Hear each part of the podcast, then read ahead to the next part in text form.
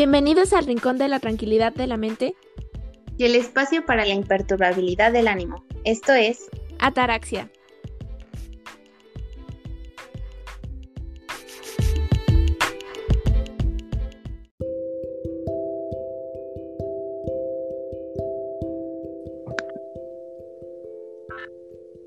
Sean bienvenidos al primer episodio de Ataraxia. Mi nombre es Hannah. Y mi nombre es Marcy. Y hoy les vamos a hablar acerca de un tema muy interesante que es la orientación vocacional. Ambas entendemos perfectamente bien la presión que sentimos cuando dicen orientación vocacional, la carrera a la que nos queremos dedicar, lo que vamos a hacer el resto de nuestras vidas y en qué universidad vamos a estudiar. Siempre hay como esta presión social alrededor de este tema de a qué te vas a dedicar, cuál es tu proyecto de vida, ¿sabes? O sea, siempre desde pequeños es como, ¿qué quieres ser de grande, ¿sabes? Ese esa pregunta que hasta el momento muchos no han podido resolver. Y por supuesto, siempre está la persona que ya tiene todo un plan súper organizado, ya sabe qué es lo que va a hacer de aquí a 20 años y te hace sentir como una persona muy desorganizada. Sí, o sea, cuando tú escuchas que alguien ya tiene planeada prácticamente toda su vida, qué va a estudiar, dónde va a estudiar, después qué va a hacer, dónde va a trabajar, es como de, wow, wow, wow, tranquilo, o sea, eh, te deja en un plano donde sientes que, que te hace falta trabajar en qué es lo que vas a hacer después, ¿sabes? Sí, te hace parecer como que no has pensado en eso. Y ojo, no es malo ya tener todo organizado o algo planeado. Si tú eres una de esas personas, déjame felicitarte, porque realmente no podría considerarme una de esas personas. Sí, o sea, son muy pocas las personas que ya tienen en claro qué es lo que van a hacer, ¿sabes? Eh, yo al menos considero que tengo una parte clara, no toda, todavía no toda, pero eh, sí, sí tengo una idea de qué es a lo que me quiero dedicar. ¿Tú, tú no la tienes así, Marci, aún? Eh, desde que era muy pequeña tuve una idea muy clara del camino, pero nunca me he puesto a pensar realmente en cuál va a ser la carrera hay muchas personas que como desde pequeñas dicen, no, es que yo quiero ser doctor. Y, y, o sea, pasa el tiempo y siguen con esa idea y sí, después llegan y son grandes doctores, pero pues, no sé, o sea, muchas veces eh, el caso es distinto, ¿no? Es como de empiezas queriendo ser eh, maestro y al final ya los odias y es como de no, no. Quiero que sepan que nosotras dos estudiamos ahorita en tercer semestre de lo que es bachillerato o nivel medio superior. Ambas tenemos un plan bastante similar. No queremos estudiar lo mismo, pero el camino de las universidades y todo eso va más o menos de la mano. Actualmente eh, estudiamos en una escuela que es de excelencia académica. no es por presumir, pero... Nos lo eh, recuerdan mucho. bueno, en esta escuela siempre se nos ha inculcado mucho eh, como esa perspectiva de tener amplio tu panorama, o sea, ya sea a universidades en el extranjero, a, aplicar por becas eh, del 100%. Entonces, creo como que eh, ese tópico, al menos en, en nuestra comunidad estudiantil, es muy, muy tratado ampliamente. O sea, siempre te hacen esa pregunta de qué es lo que vas a estudiar. Y por supuesto en la escuela nos apoyan, nos ofrecen becas en universidades en el mismo país, obviamente, pero de estas universidades pues tomar intercambios y es una vía igual factible para irse a estudiar al extranjero. Y sí, en el ambiente en el que estamos y en el que nos estamos desarrollando es una pregunta muy obvia, ¿qué quieres ser de grande? ¿En qué universidad? Y sí, es muy fácil encontrarse personas que ya tienen todo organizado y ya se pintaron dentro de 20 años. Eh, hay algunas preguntas que son muy frecuentes, o que al menos yo he escuchado, que tienen todos. Es como de, eh, ¿qué es realmente la orientación vocacional? O sea, ¿en qué se enfoca y qué es lo que quiere lograr a través de, ya sea un curso, un test? O sea, ¿en qué te puede ayudar realizar un examen de orientación vocacional y qué, cuáles son las oportunidades que te brinda tomarlo? También nos preguntamos mucho en si realmente sirve, porque nunca falta la persona que te dice, no, pues en mi test de orientación vocacional decía que yo tenía que ser artista y terminé estudiando una licenciatura o algo por el estilo. Sí, claro, o sea, no, como todo no va a ser exacto, no va a ser preciso y siempre eh, existe esta duda de, ¿me va a dar la respuesta, la, la certeza? O sea, yo creo que no. más bien es como, te ayuda a poder tener en claro eh, cuál es el, más o menos la... ¿Cuál es el camino? Exacto, cuál es el camino, pero no realmente qué es la carrera, cuál es, no te va a decir exactamente. Además es difícil pensar que un test te va a decir a qué te puedes dedicar durante el resto de tu vida. Es posible que te diga para qué eres bueno, pero siempre surgen las preguntas de ¿esto va a ser rentable? ¿Qué tanto me voy a tardar en estudiarlo? ¿Cuánto me va a costar esa carrera? Exacto, no te va a dar todas las respuestas y creo que es bien importante que muchas de las veces no hay toda la información, o sea, qué cursos debo de tener, qué información debo de contar antes de elegir mi carrera, qué es lo que realmente me sirve saber y qué es lo que no. Además, las universidades pueden llegar a ser algo herméticas con su información, porque muchas personas que están en el área más local, por decirlo así, ya saben cómo es todo el proceso, entonces no están contándote cómo es y te puedes encontrar perdido. Sí, muchas de las veces eh, se recomienda que tengas asesoría profesional de esta área, o sea, que alguien te diga qué es, eh, bueno, te oriente pero creo que la decisión más que nada está en ti, porque las personas podrán decir muchas cosas, incluso tus familiares, tus amigos, pero creo que la, la decisión siempre va a ser tuya y no de nadie más. Y eso también es un tema importante a tocar porque muchas veces ah, hay personas que estudian las carreras que o su papá quiere que estudie o cualquier otra persona y se, se guían por eso, ah, es que mi hermano estudió esto, entonces pues yo también, ¿no?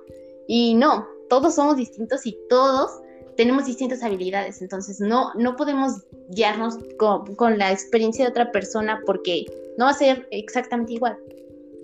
Y por supuesto sí sirve ver como, ah, mira, esta persona estudió esto y está muy feliz con lo que hace, o esta persona que estudió tal ingeniería me contó que es muy interesante por esto, esto y lo otro. Y claro que te apoya, pero no puedes tomar una decisión basándote en cómo le fue a alguien más. Exactamente. Y bueno, eh, después de esto vamos a responder algunas de las preguntas más frecuentes eh, de lleno con, nuestra, con nuestro conocimiento, que tal vez no es muy amplio, pero es bastante es bastante cercano a ustedes por la edad que tenemos y por las circunstancias en las que nos encontramos. Exactamente. Bueno, entonces regresamos con más en esto que es ataraxia.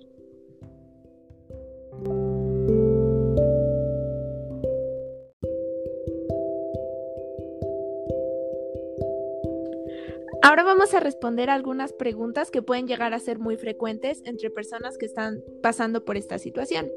Por ejemplo, caso siento que el tiempo me está comiendo. Siento que el tiempo sigue avanzando y que yo sigo sin decidir una carrera. Bueno, esto depende también de eh, qué edad tengas, ¿no? En qué curso estás. Pero desde la perspectiva de, de un joven que le faltan escasos dos años para elegir su carrera, siento que sí, ya es momento de ponerte a pensar más a fondo, o sea, eh, conocer qué carreras hay cerca de tus posibilidades, qué es lo que puedes llegar a alcanzar y no solo quedarte con la idea de, de, lo que cuentan las demás personas, tú buscar bien a fondo en qué consiste la carrera, cuál es el plan de estudios. Es muy, muy importante saber qué es lo que te van a enseñar, porque muchas veces existe esta eh, duda de si, si me equivoco de carrera, ¿qué hago, no? Sí, realmente lo que dicen es que se recomienda que empieces a pensar todo esto en tu penúltimo año, año que nosotras dos estamos cursando. Exactamente. se nos acaba ya el tiempo. sí, tenemos que estar pensando ya qué carrera, qué universidad y obviamente qué requisitos tiene la universidad. ¿Los cumplo todos? ¿Qué puedo hacer en el tiempo que me queda? Y bueno, otra de las preguntas también que es muy, muy frecuente es, si ya elegí, ¿me quedo tranquilo o debería confirmar mi elección con un experto en orientación vocacional? Honestamente pienso que nunca es malo consultar con un experto.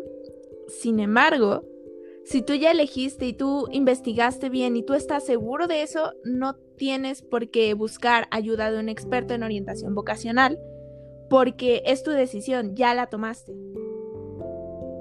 Exactamente. Yo creo que a esto, a lo que se le llama vocación, eh, vamos allá de lo que puede opinar otra persona.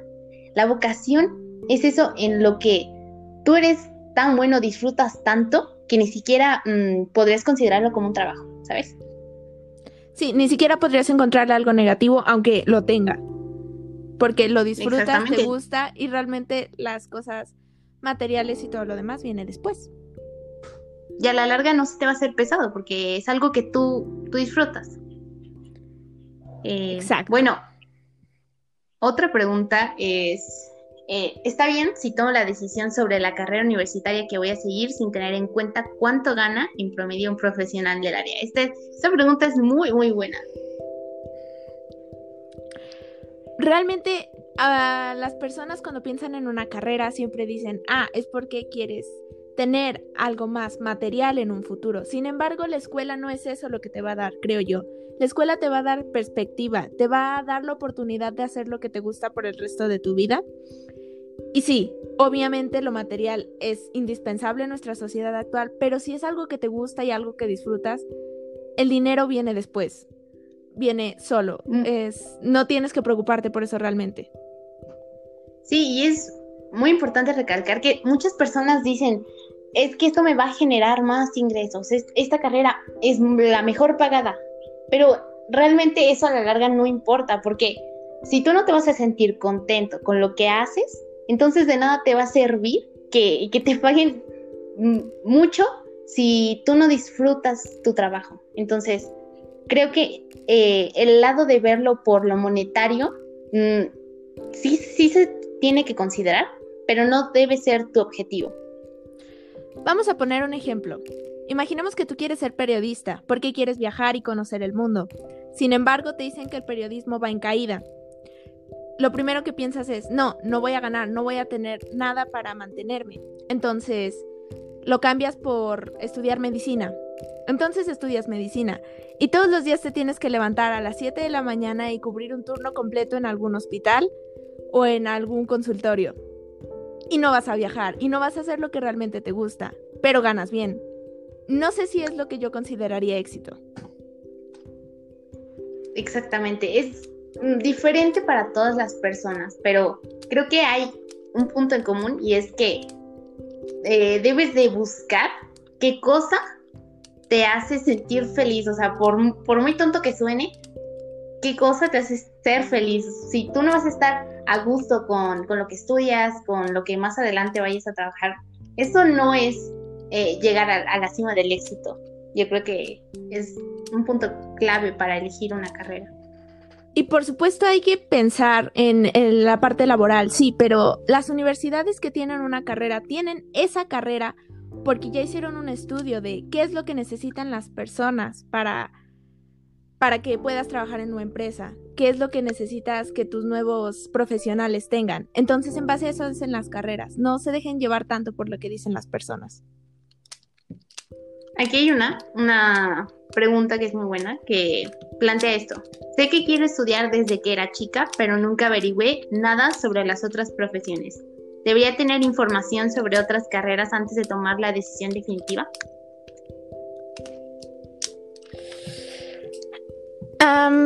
Creo que realmente si sabes lo que quieres estudiar desde que eras pequeño y no has cambiado de opinión, es muy poco probable que cambies de opinión. Y lo digo por experiencia, porque yo desde pequeña he querido estudiar mil cosas y siempre cambio de opinión porque descubro algo nuevo. Y si tú ya pasaste por ese proceso de descubrir algo nuevo, y no por descubrir de investigar en otra carrera, sino en la misma escuela, si tú decías yo quiero ser ingeniero, pero luego descubres que te gusta la filosofía y quieres dedicarte a literatura y letras o algo por el estilo, porque lo descubriste, tuviste la oportunidad. Y si ya pasaste por todo eso y no cambiaste de opinión, no creo que haga tanta falta indagar en los programas de otras carreras. Sí, de hecho, es lo que comentamos hace rato. Yo creo que si tú desde pequeño dices, no, pues es que yo quiero ser maestro y hasta la fecha lo mantienes, entonces pues, wow, o sea, de verdad que tienes determinación y que es muy difícil que cambies ya en, a estas alturas. Ya es para ti. Exactamente. Y bueno, ahora pasemos a qué es lo que nosotros vamos a estudiar o cuáles son nuestras ideas. Yo creo que a Marcia le va a gustar hablar sobre esto. Bien, yo desde que tengo memoria o desde que me enteré que existen universidades en otros países, quiero irme a una universidad extranjera. Primero fue Estados Unidos, luego Canadá, Australia, Inglaterra. ¿Qué tienen en común todas estas? Bueno, hablan inglés. ¿Por qué? Porque yo hablo español y mi único segundo idioma podría ser el inglés. Es el idioma con el que estoy más familiarizada después del español. Y no quiero irme a otro país en el que hablen español. No por que hablen español particularmente, sino por las oportunidades que siento que podría tener en Estados Unidos, Canadá, etc. Entonces, siempre he querido aplicar a una universidad en el extranjero, alguno de estos países. Me he encontrado con muchos, muchos obstáculos primero era Harvard, luego dije, no, Harvard es muy difícil. Empecé a ver videos de 50 cosas más difíciles que entrar a Harvard. Eso no te motiva demasiado. Luego fue como, bueno, la Universidad Patito, pero que está en Estados Unidos. Luego fue, no, yo sí puedo. Voy a aplicar para el MIT, para Stanford, para Yale. Sigo con ese dilema realmente, pero vi bastantes opciones ya. Lo que quiero estudiar yo es una ingeniería. Aún no sé en qué. ¿Por qué? Porque realmente no siento que el tiempo aún sea el adecuado. Estoy investigando muchísimas carreras y tengo como tres opciones. Universidad, si ya elegí, me fijé que mis tres opciones tenga, estén en las universidades que quiero y ya investigué qué es lo que tengo que hacer. Me estoy preparando con las certificaciones que necesito, con perfeccionar el idioma y todos los requisitos. Hanna. Quiero retomar algo importante que dijiste, que es el idioma. Yo creo que el idioma aquí y en el extranjero, el inglés es muy importante. El inglés y cualquier otro idioma que, aprendas aparte de tu lengua natal es muy importante. Te va a abrir muchísimas puertas a la larga en el campo laboral eh, para aplicar para universidades. Es muy importante. Eh, yo creo que sacar tu certificación es de las mejores cosas en las que puedes invertir tu tiempo antes de entrar a la universidad. Y dinero. exactamente, eso te va a ahorrar muchas cosas. Y bueno, en mi caso, lo que quiero estudiar es diseño multimedia. Y ya lo tengo claro realmente. Eh, aún no en dónde voy a estudiar, pero eh, igual quiero aplicar para una universidad en el extranjero, para el MIT en específico. Y para eso se necesita la certificación precisamente. Entonces, yo creo que si tú ya tienes claro que quieres estudiar eh, fuera del país, lo primero que debes hacer es enfocarte en el idioma es lo más importante. no importa que tengas todas las aptitudes si no tienes el idioma. Exactamente, debes dominarlo, debes sacar la certificación y debes de prepararte, practicar y seguir mejorando cada día porque tú podrás saber mucho aquí, pero cuando, cuando llegas al otro país es cuando te das cuenta en qué te hace falta se te olvida hablar, en serio, o se te olvida lo que significaban las palabras, te pones nervioso y es normal. No importa que tengas mucha seguridad para hablar en tu idioma natal. Cuando te presentas en una situación de realidad con personas que hablan otro idioma, te puedes quedar en blanco. Puedes, puede que no, puede que medio te desentender, pero realmente no es tan fácil. Y algunas técnicas que podrías utilizar, no sé, para mejorar tu idioma si es que ya tienes cierto nivel sería practicar con, con nativos o, con cualquier otra persona que tenga el mismo nivel de inglés que tú. Creo que es muy más alto. importante. Exactamente, o más alto, más alto para ah, motivarte a seguir mejorando. Y practicar, yo creo que en eso está la clave, seguir practicando, porque si tú dices, ay, es que yo ya sé inglés, ya, o sea, ya, ya no puedo aprender más, no, estás muy equivocado. Estás mal, sí.